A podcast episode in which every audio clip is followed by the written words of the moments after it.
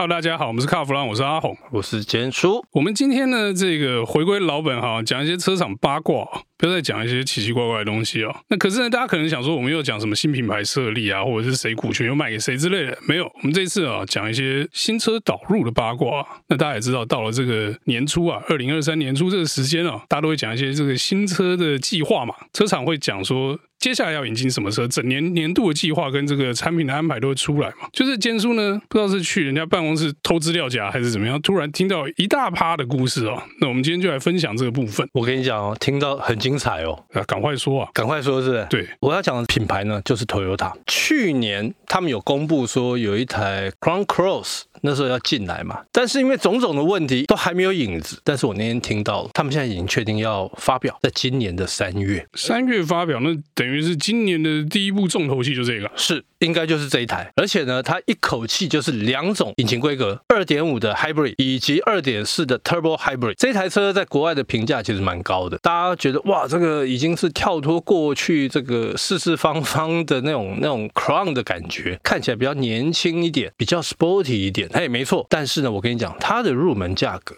推估啦，大概才要在一。百六到一百七之间，但是呢，它的顶规要破两百。对，可是这个车定位到底是什么？所以它会是在 Camry 跟 RAV4 上面嘛？算是品牌小老板这样子吗？基本上就算是 Toyota 这个品牌的旗舰。哎，可是后面有个 Cross 当旗舰，很奇怪，好不好？它为什么叫 Cross？它就是底盘稍微高一点的房车。那这个感觉呢，跟之前的纳智捷有一点类似。你说纳智捷就那个啦，纳智捷的 S 三当初的产品定。位就在这里，就有一点点这种感觉。它这个产品定位，我觉得到时候要看。消费者可不可以接受？但是我所知道的，它在日本的接受度非常高，尤其是年轻人，大家会觉得我终于可以不用开欧际上的车，我终于可以买到一台比较高级感，但是又很年轻的 Crown。所以这个是他们国外媒体消费者的反应。这种都不行，不行的。对，因为我觉得品牌旗舰要有品牌旗舰的架势，如果他要做这样的话，就我觉得不 OK。那我们来看看别的嘛。那另外一台呢？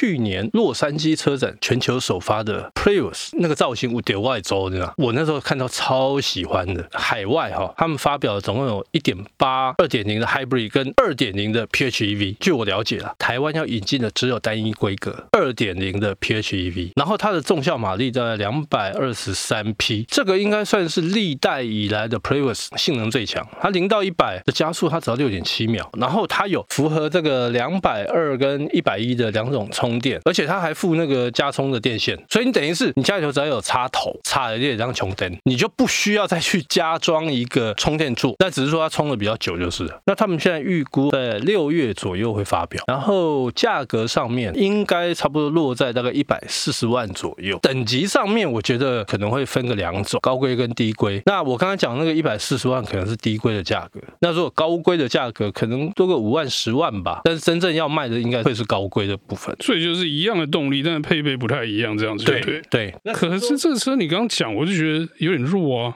零到一百六点七秒，然后两百二十三匹，好像是这个类似小钢炮的性能哦。可是你充电就是什么两百二跟一百一的加充，这都慢充呢？都慢充啊，都慢充。它能不能快充啊？但是问题是它是 PHEV 啊，它还有引擎啊。阿红不要忘了这件事情。不是啊，那你如果要可以充电的话，你现在只有慢充，那很逊嘛。目前我还不晓得他们到时候会会用什么样的规格进来，但是我现在只知道的是这个车大概六月左右会发表。我就觉得了，你可以充电的时候。但是却是一个低规的充电器，那你不如就 hybrid 就好了。但是如果 hybrid 的话，它的动力上面。又弱。好，那刚刚提到了 Crown Cross 哈，跟 Prius，那我现在要讲一台，这一台呢，应该很多人都没有料到会是这一台车。阿红，你知道这个今年七月啊，Yaris 确定要停产，终于要停，因为它过不掉法规，终于到了大限，就对对。结果你知道吗？有趣的是哦，因为他喊要停，结果他现在卖的下下叫，大家开始在抢车。基本上 Yaris 它算是一台 CP 值蛮高的小车，然后又好开，也不太需要什么照顾嘛，也算便宜。啦，因为大概六十万起跳嘛。撇开它有个那个 Cross，但是我那时候就在想说，哎，它既然停产，谁来取代？因为 Toyota 绝对不可能放掉这个大好机会。这个入门的市场虽然说车价不是太高，但是一直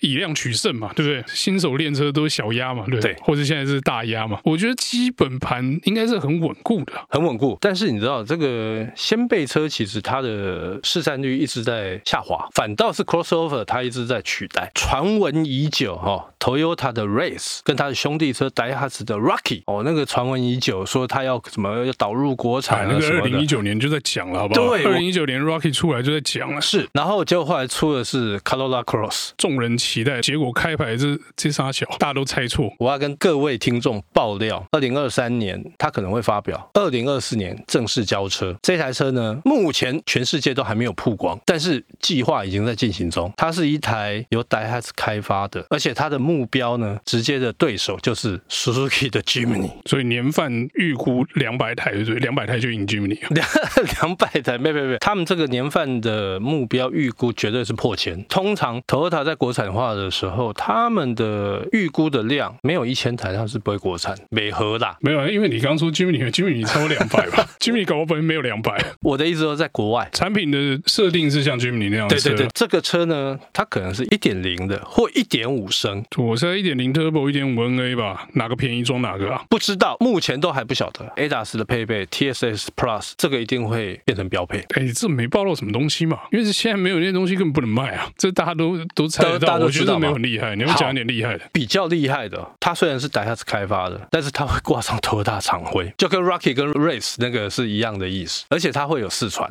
但是它的那个风格会是什么？会是像 Jimny 那种很野的吗？还是这种像西沙山那种比较都会风的 Crossover？呃，会比较接近 Jimny，方方正正，走凶狠派的，对，越野本格派的那种感觉。所以会是迷你 Land Cruiser 吗？因为这台车主导是 Daihatsu 在开发，但是外观设计他们，因为因为你看嘛。Rocky 跟 Race，他们其实外观上面的变化不大。变化大的话，就是不用叫他开发拿来共用了。变化大就自己做就好了，是不是？对。但是他们有一些东西，反正就共同开发嘛，哈。那所以在这个部分的话，势必会比较方正。那方正其实对于空间的运用也比较好一点。但是呢，你看它是要取代 Yaris，但是它的价格哦肯定会涨，因为加了很多新的东西进去。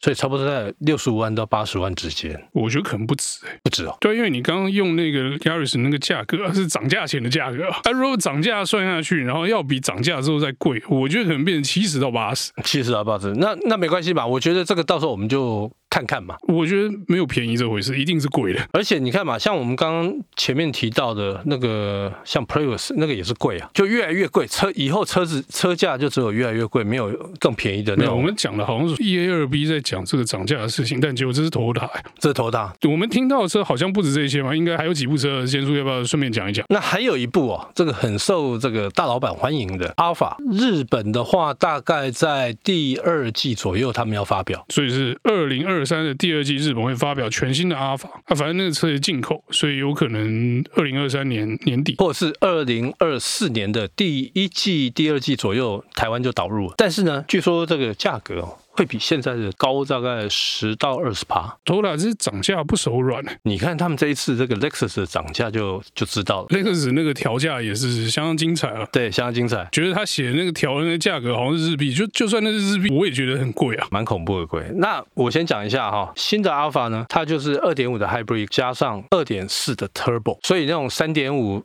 V 六那个那个那已经没有了，就淘汰旧引擎了啦，就排污那一关过不了。这个车的话呢，它的外观上听说会变得比较没有那么的气派，理解工厂没有那么的气派。水箱罩就整个车头会改的看起来会比较年轻一点，家庭一点。因为过去 Alpha 给大家感觉就是那种大老板坐在后面的那种车子嘛，有一点距离嘛。但是它现在改了之后，照日本的讲法，他们是说注入一些比较温馨的概念在里面。就这样。看起来不就变成降级吗？也不能说降，因为我觉得是现在的消费需求吧，所以才会做这样的调整。但是因为实车还没有出来，所以现在都很难下定论。可是说真的啦，我觉得阿法这车能卖，主要就是这些大老板在做后座，就是说啊，这车大台怎么样怎么样，尤其香港很多嘛，对不对？对，我我都不知道为什么港仔那么爱坐那个车。其实我觉得坐箱型车没有坐轿车舒服啦。如果他失去了这个大老板这种派头的造型，我觉得原本想坐后面的大老板还会想坐吗？可能就没有那么吸引他们喽。那我觉得他他搞不好他是要做那个产品定位的区隔，搞不好他这一块他就让给 Lexus。呃，但 Lexus 又贵更多啊，对不对？Lexus 是不是再再差一百万够不够啊？大老板嘛，大老板没差嘛，装货的老板就有差啦。对，那我觉得大部分就是大家买箱型车的时候，你说买到四五百万去，然后花不下手啊，这个价钱不太对嘛。最后我要讲的是 Camry 跟 CHR 这两台在台湾其实大家都有印象，那 Camry 也这个需求量也越来越少，这个对于总代理来讲，他们现在。还一直在评估。其实后来 CHR 出来的时候，它面临到一个很大的问题，空间小到不得了，完全牺牲掉后座空间。所以有很多人他就啊，对了，你那个型是不错的，但是那个空间真的是没有办法使用。你要空间买阿法就好了，温馨了。不是啊，因为问题是它那个价格就不一样嘛。CHR 那种 crossover 家庭要使用，哎，都反正都不对。所以他们现在也都有在评估，到底要不要进。哦，那 Camry 这个更不用讲了，Camry 也还是在评估，因为既然 Crown Cross 都要进来了，那你 Camry 有没有存在的必要？这个就是一个问题。但照这样讲，这两部车其实我觉得 CHR 比较艰困一点，因为就像刚刚讲，空间比较小，对，那台湾人买车就是要买空间嘛。CHR 好看归好看，但是结果娃娃车放不下去的时候，就会就会被除名了。那 Camry 我觉得比较有机会，是因为 Camry 轿车的需求一直都有了，不要说自己买来开哦，这个 Uber 多元。